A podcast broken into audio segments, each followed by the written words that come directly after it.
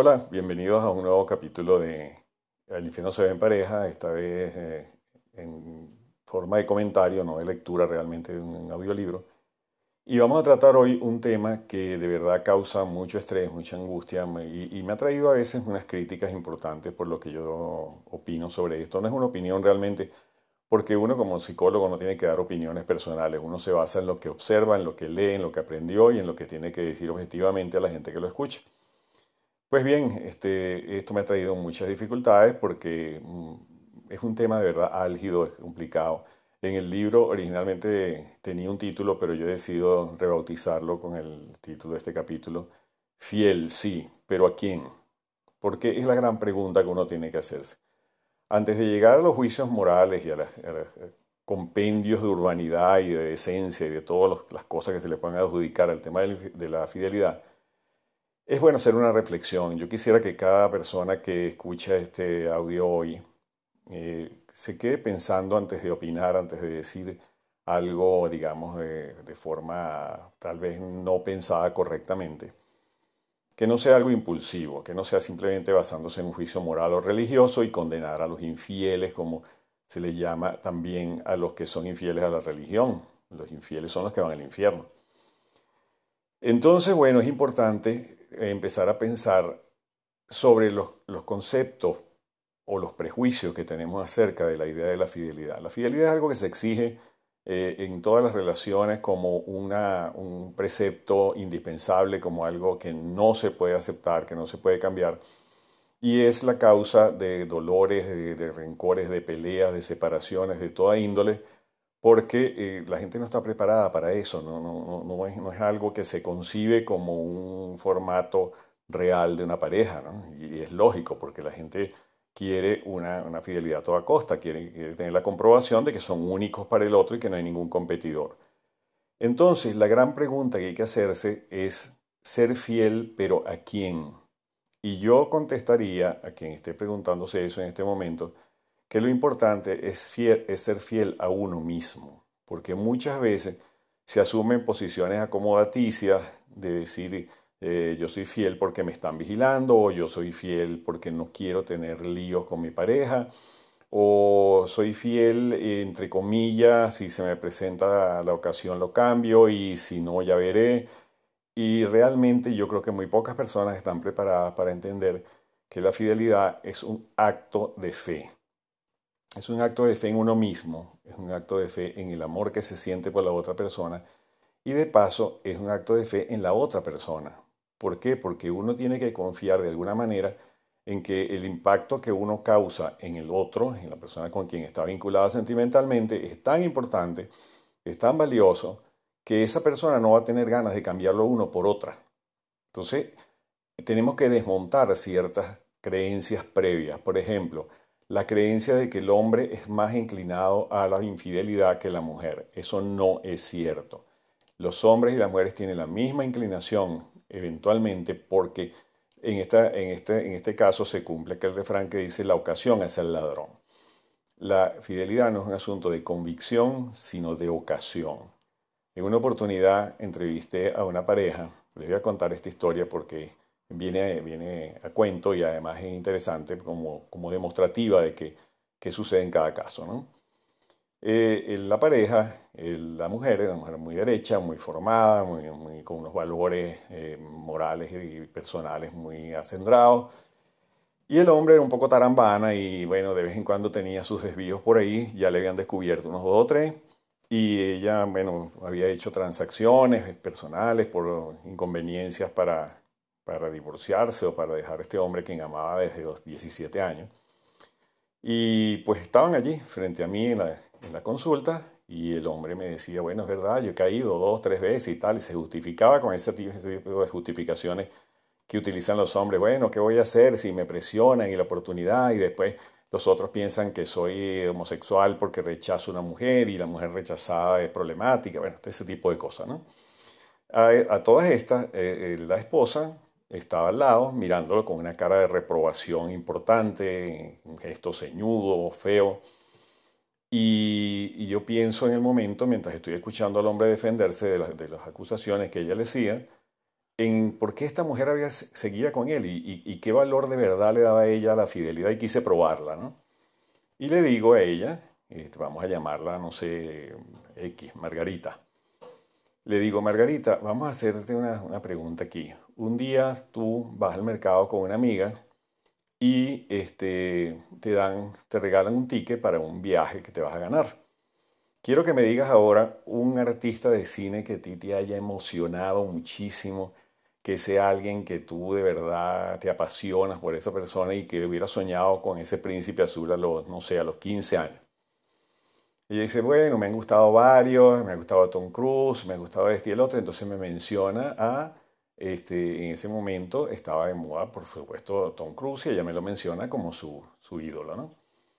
Y yo le digo, bueno, vamos a suponer que entonces ese ticket que te dan en, la, en el automercado, tú te lo llevas a casa y al día siguiente te llaman para decirte que te ganaste en la rifa un viaje a Aruba con todos los gastos pagados por un fin de semana a un hotel importante, con, bueno, todo, todo, todo, todo hecho, pues, todo, todo pagado y es para dos personas. Tu marido te dice, oye, yo no puedo viajar porque yo tengo este fin de semana un congreso en tal parte, una convención y no puedo ir, pero aprovechalo tú y con tu amiga. Tú te vas con tu amiga, te llegas a Aruba, al gran hotel y tal, qué sé yo, y en la noche cuando vas a ir a cenar, eh, te encuentras de así, a dos mesas de distancia, a Tom Cruise que te está mirando así seductoramente. Al rato te envía una copa, te invita a bailar, tú vas a bailar, el hombre te seduce, te dice que eres la cosa más maravillosa que él ha encontrado en la vida y que él le gustaría quedarse esa noche contigo porque él al día siguiente se va a Australia a filmar por un año y medio y no va a volver nunca más a, mirarte ni nada, pero él esa noche quiere estar contigo. Y tú bailando, escuchando aquello, sintiendo que estás frente a Tom Cruise y tienes una botella de vino en la mano y se van a la orilla de la playa, ven el mar, la luna, las estrellas. Bueno, yo estoy describiendo este panorama y la mujer tiene los ojos redondos como en trance hipnótico y de repente se voltea y le dice al marido, mira, te esperan los cuernos, pero seguro. Pues". Y se ríe, ¿no? digo, ¿ves? ¿Te fijas que la ocasión hace al ladrón? O en, este, en ese momento tú tenías que decidir si eras fiel a ti misma o eras fiel a tu marido.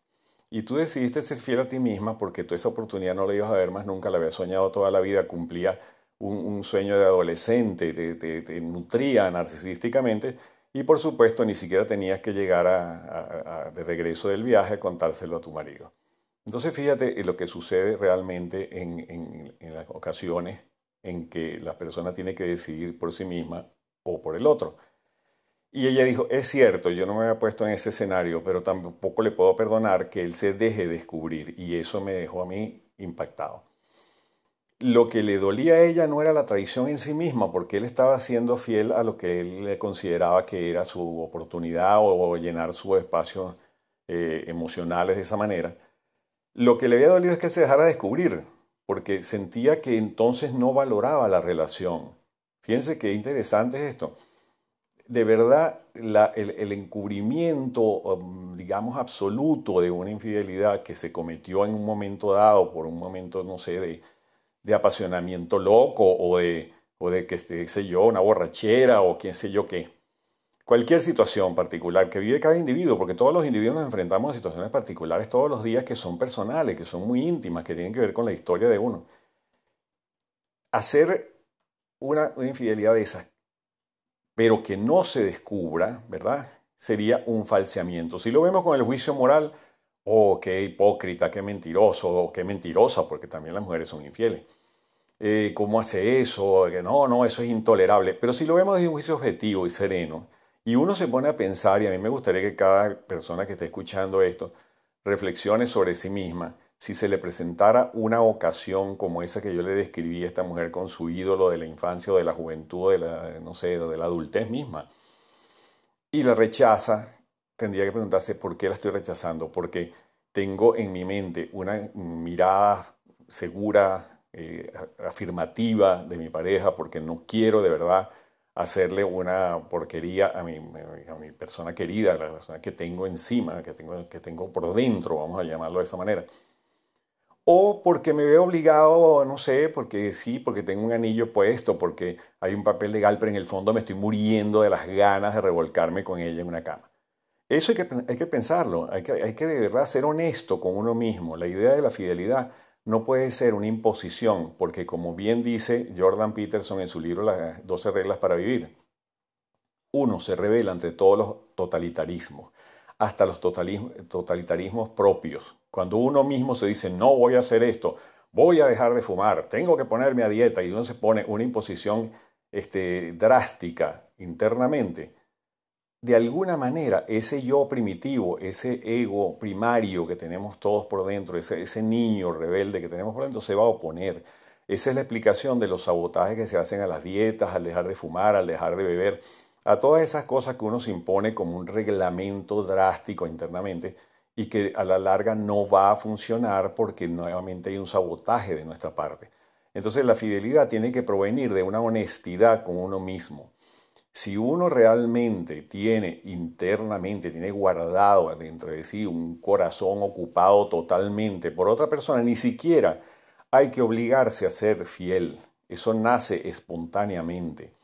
Simplemente uno dice, esta persona no entra en este espacio porque está totalmente ocupado por mi objeto de amor y mi, persona con quien estoy vinculado. Pero si cuando eso no es así, entonces hay que analizarse uno internamente y decir, ¿qué ocasión tengo en este momento? ¿Qué estoy llenando para mí? ¿Qué estoy sintiendo? ¿Cuál es la, la oportunidad que se me presenta? Simplemente hacer una infidelidad para satisfacer un deseo sexual o, para, no sé, para darme lija con mis amigos y decir, oh, cuántas mujeres yo tengo, o, en caso de las mujeres para decir, miren cómo yo soy una vampiresa y me llevo a todo el mundo por delante, o porque se llenan eh, eh, instancias personales muy particulares que no pueden ser llenadas por el otro, porque una verdad comprobable y trascendente en la psicología humana es que nadie puede llenarlo a uno totalmente, nadie lo llena uno al 100% y esa es la realidad. Entonces, si uno tiene un espacio, vamos a poner 90% lleno del afecto del otro, queda un 10% disponible que uno no está utilizando y que a lo mejor está conectado con una necesidad psicológica profunda que en un momento dado un, invasor, un intruso, una persona que se presenta en el visor mental, en la pantalla que uno tiene observando al resto de la gente, entra en ese 10%. Si entra en ese 10% y cumple unas necesidades afectivas, por ejemplo, una persona que, está, que valora mucho lo intelectual, que le gusta mucho leer, que, que disfruta del arte y de esas cosas sublimes y elevadas, está casado o vinculado sentimentalmente, no tiene por qué estar casado, puede ser una novia, puede ser un, empate momentáneo. Pero aquella persona no tiene esas mismas veleidades intelectuales, sino que simplemente es, mm, bueno, fijada a la tierra, pues le gusta lo cotidiano, lo normal, lo que no requiere mucha intrusión filosófica ni nada por el estilo. Entonces, eh, el, otro, el que valora la, parte intelectual, puede sentir que hay un nivel de frustración allí, pero que se compensa con otros detalles, porque una persona amorosa, simpática, es buena, es generosa y toda una serie de detalles, y, eso compensa la, carencia intelectual. Pero ¿qué pasa si aparece un candidato que reúne ciertas categorías, ¿verdad? Ciertas características interesantes, y de paso es intelectualmente eh, eh, coherente y conectada con los intereses de esta otra persona? Bueno, que ahí puede presentarse una situación en la cual eh, el atractivo sea extraordinario y no se pueda este, evitar el contacto, digamos, de la infidelidad. Entonces, en ese momento no hay que crucificar a nadie ni, ni ajusticiar a nadie sumariamente por el hecho de que haya cometido un acto de infidelidad o que se vincule a otra persona de alguna manera, sino entender qué le está sucediendo dentro. Ahora, que esta persona después vaya a exhibirse o vaya a, denigrar al otro por esa circunstancia, eso sí es censurable, porque la otra persona no es responsable de no tener las veleidades intelectuales que tiene este, este otro. Entonces, lo que tiene que hacer el que está situado en el medio, el que forma el vértice del triángulo, es decidir no hacer daño porque lo importante en casi todas las obras y las cosas que uno decida en su vida, lo importante es no hacer daño, ni hacerle daño al otro, ni hacerse daño uno, ni utilizar a las personas como si fueran objetos.